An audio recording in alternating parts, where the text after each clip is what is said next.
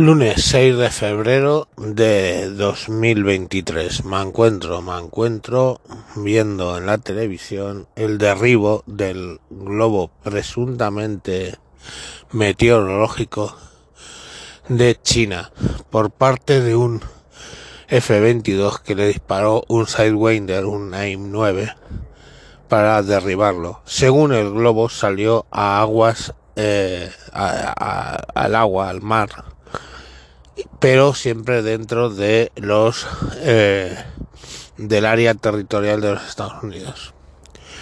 Entonces, bueno, pues ahí tenéis la movida montada. Y es que, bueno, eh, durante un largo tiempo, Occidente y Europa en especial ha vivido muy bien bajo el arbitrio de los Estados Unidos pero ahora se están soliviantando tanto la Rusia de Putin como la China de Xi Jinping.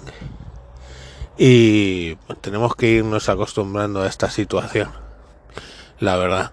Esperemos que los que ganen sean los Estados Unidos, porque dentro de los hijos de puta que son, son nuestros hijos de puta en todo caso. Y aparte tienen nuestros valores. Ni Putin ni Xi Jinping entienden una mierda de libertad de expresión y la libertad en general.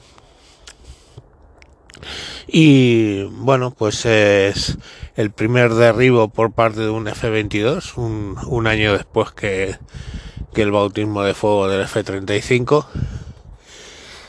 Y bueno, ahora viene la controversia porque si recogerán todo el equipamiento los norteamericanos o no.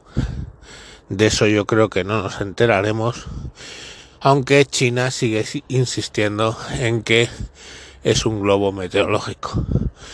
A todo esto, pues el secretario de Estado que iba a visitar eh, China suspendió la visita cuando empezó el incidente del globo, iba a visitar China para tratar de normalizar las relaciones, pero no ha podido ser y pues bueno, eh, yo no creo que sea accidental, es el hecho de que el globo pase aproximadamente cuando iba a ir el secretario de Estado a China. Creo que es premeditado.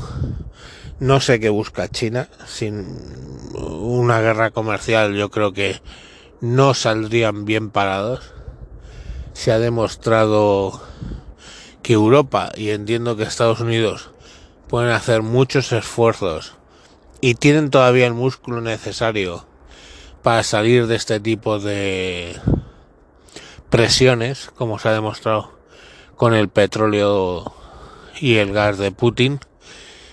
Pero eh, bueno, pues ahí está ahora la pelota está en el tejado de China que decida cómo va a resarcirse de la pérdida de ese globo presuntamente meteorológico.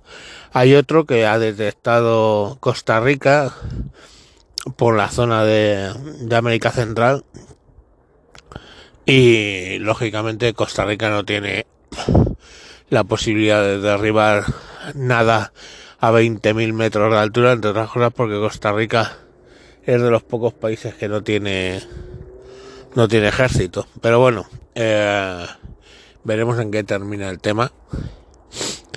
Y nada, pues esto es lo que os quería contar. Ya, ya veremos cómo evoluciona y os lo seguiré, os lo seguiré contando. Venga, hasta mañana.